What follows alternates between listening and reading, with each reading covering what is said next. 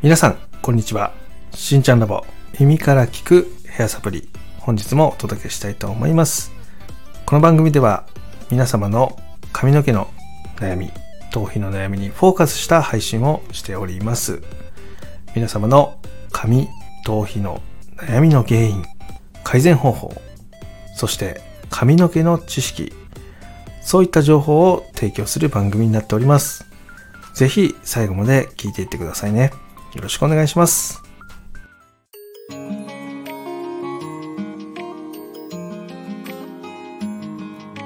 しんちゃんラボ。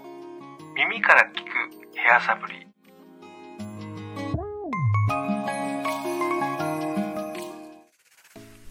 それでは今回はですね髪の毛の絡まりについて話をしていきます。よろしくお願いしますこの絡まる原因ってね大きく分けて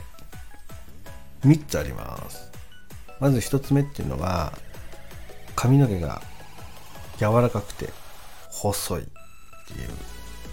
毛質ですね。で、えー、2つ目っていうのが髪の毛に静電気を帯びてることですね。ダメージの蓄積で髪が静電気を帯びやすくなっている状態。この時に絡まります。そして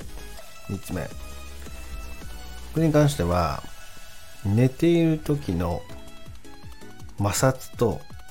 汗。これが原因になることがあります。大体この3つが原因で起きた時に髪の毛が絡まるとかね。指通りが悪くなる。そんなことが起きます。で今回はですねこの3つについて1個ずつちょっとね深掘りをしていきます。それでは1つ目の毛質ですね。柔らかくて細い。これは結構癖毛を持ってる方に多くて髪の毛がねものすごく柔らかくて広がりやすいんですよね。で、まあ、そういった場合髪の毛っていうのはダメージ乾燥が進むことでどんどんどんどん毛が細くなっていくんですよね。なので指通りがかなり悪くなります。でその細い毛が髪の毛に絡まる、まあ、そんなことが起こるんですね、まあ、そのを一気に手ぐして解こうとしてしまって引っかかってこれを何回も何回も繰り返していくともう外せなくなってしまうっていうことが起きたりします。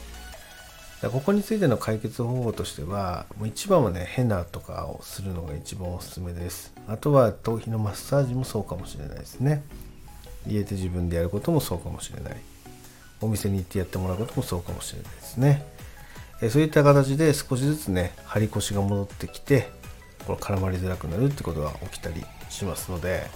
えそこはちょっと試しにやってみてください。そして2つ目、髪の毛が静電気を帯びてる状態です。こちらにとってはね、そのよくあるのがですね、トリートメントや、ね、流さないトリートメント、オイル、そういったものが原因で髪の毛に静電気が溜まりやすくなる状態が起きてしまうと。あとはねその静電気を帯びた髪の毛っていうのはねお互いね反発し合って広がるのでどんどん髪の毛バサバサになっていく。それを、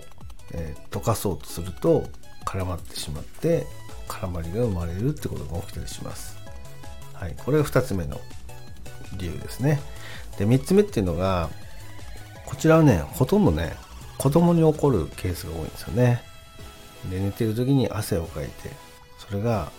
寝てる時に寝相で摩擦して、いつも同じところが絡まってしまうってことが起きます。で、これはね、なぜそうなるかというとですね、まずは汗ですね。汗ってね、その結構汗をかいてそのままほっとくと髪の毛って硬くなったりするんですね。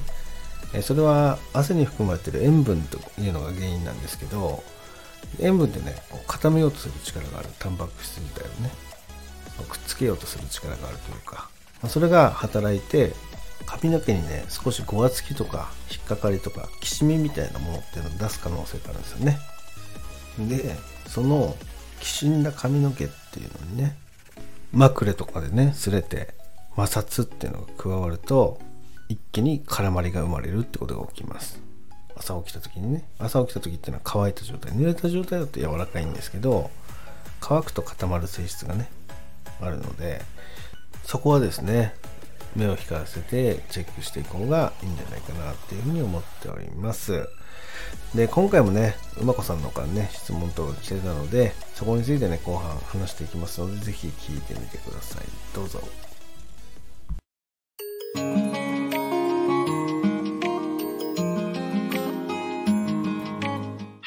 ちゃんラボ。耳から聞くヘアサプリ。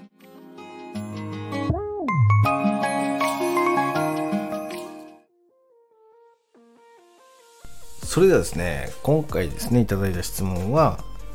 馬子さんからのね質問になります。質問の内容はこちらになります。こんにちは。4歳の娘の髪の毛についての相談です。髪質がくせ毛ででも今は前髪あたりのところだけがくるくるしておりあとは後ろの髪は癖はないんですが決まった一部分だけがいつも絡まってしまいます。いわゆる鳥の巣みたいになっているような形です。生え際から3センチくらいのところで丁寧にブラッシングしてもいつも同じ場所が絡まってしまいます。シャンプーを洗ってトリートメントをしているのですがその部分が解消できません。髪の毛を伸ばし中なこともあり今はボブぐらいの長さなのと今現在ママカットっていうのもありどうしたらいいのか迷っております。癖がその部分だけ出てきているのかと思ったりもしているのですが根元の腕にはないのでそうでもないかなと思ってます。まだママカットで美容院に行ったことがなくママカットで何か対処できることがあれば教えてくださいっていうねレターが来てました。ほんと丁寧にねありがとうございます。えここについてね今日話をしていきます。前回はですね前髪の癖についてね話をしました。今回はですねその後ろの方の毛の絡まりそこについてねいろいろ話を聞かせていただきながらまた実際にね写真を見させていただきながらやり取りをしました。で、まあ、結論的な話をするとおそらくあの寝てる時の摩擦と汗っていうのが原因じゃないかなっていうところでね話をさせてもらって、えー、使ってるシャンプーだったりとかその後にするコンディショナーとかトリートメントとかですね。そこの量をちょっとこう少なくしてあげて、えー、それでやってあげるといいんじゃないかなっていう話をさせてもらったんですけども、えーと、基本的に子供の髪の毛ってねその大人ほどそのコンディショナーとかトリートメントの量って必要ないんですけども結構引っかかったりとかね絡まりと意識するあまりですね。結構多めにつけてしまうことってあったりするんですよね。でトリートメントの成分ってねこの海面活性剤カチオン海面活性剤っていうのがね基本的にこう主流で使われてるんですけども結構ね皮膜が強いんですよね。髪の毛をコーティングする力っていうのが強くて、まあ、それでねその髪の毛表面をねそのコーティングしすぎてしまって静電気が起き摩擦でね絡まりが起きてしまうってことも起きたりするので、えー、そういった意味でね使う量をしっかりあの適量でやってあげることとその使った後にしっかりねお湯で流してあげて取り除いてあげるっていうのができてくるとめちゃめちゃあのこの絡まりっていうのは改善するんじゃないかなっていう話をねさせてもらいましたね、えー、基本的に寝てる時っていうのはね必ず摩擦が起きます。で摩擦が起きると静電気が起きます。で静電気が起きると髪の毛が絡まったりとかね広がったりとかする原因になってしまうので、えそこの対処っていうのがね一番のキーポイントかなっていう話をねさせてもらいながらやりました。でまたですね直接こう髪の毛を触ったわけじゃないので経過見ながらまずはそのトリートメントの量とかそういったの気にされて、えしっかりあの日をね追うごとにね改善するかどうか見ていただいてそれが改善しなかったらまたね連絡いただいてそこはやり取りしますのでっていうねことでさせてもらってるので、えー、そこはしっかりね、最後まで対応していきたいなっていうふうに思ってるので、よろしくお願いしますっていうところです。で、今回ですね、その馬子さんがね、えっ、ー、と、まあ、匿名で、えー、配信をね、使わせていただいていいですか？みたいな話をさせてもらったところ、あ全然名前出してもらって大丈夫ですよってことだったので、今回ね、名前を出させていただきました。えまたね、こういう形で皆様のもね、子供のお子様のね、悩みとか、あとは、え旦那様だったりとか、たご自身の悩みとかそういうのがあればですね、え全然ねレターとか DM とかいただけたら対応していきますのでよろしくお願いします。でまだその対応するだけじゃなくてねその後の経過もね確認していきたいなっていうふうに思ってるので、えーぜひご活用ください。よろしくお願いします。というわけで、えー今日はねこの辺で失礼したいと思います。今日も最後まで聞いていただきありがとうございました。ではまた来週。バイバイ。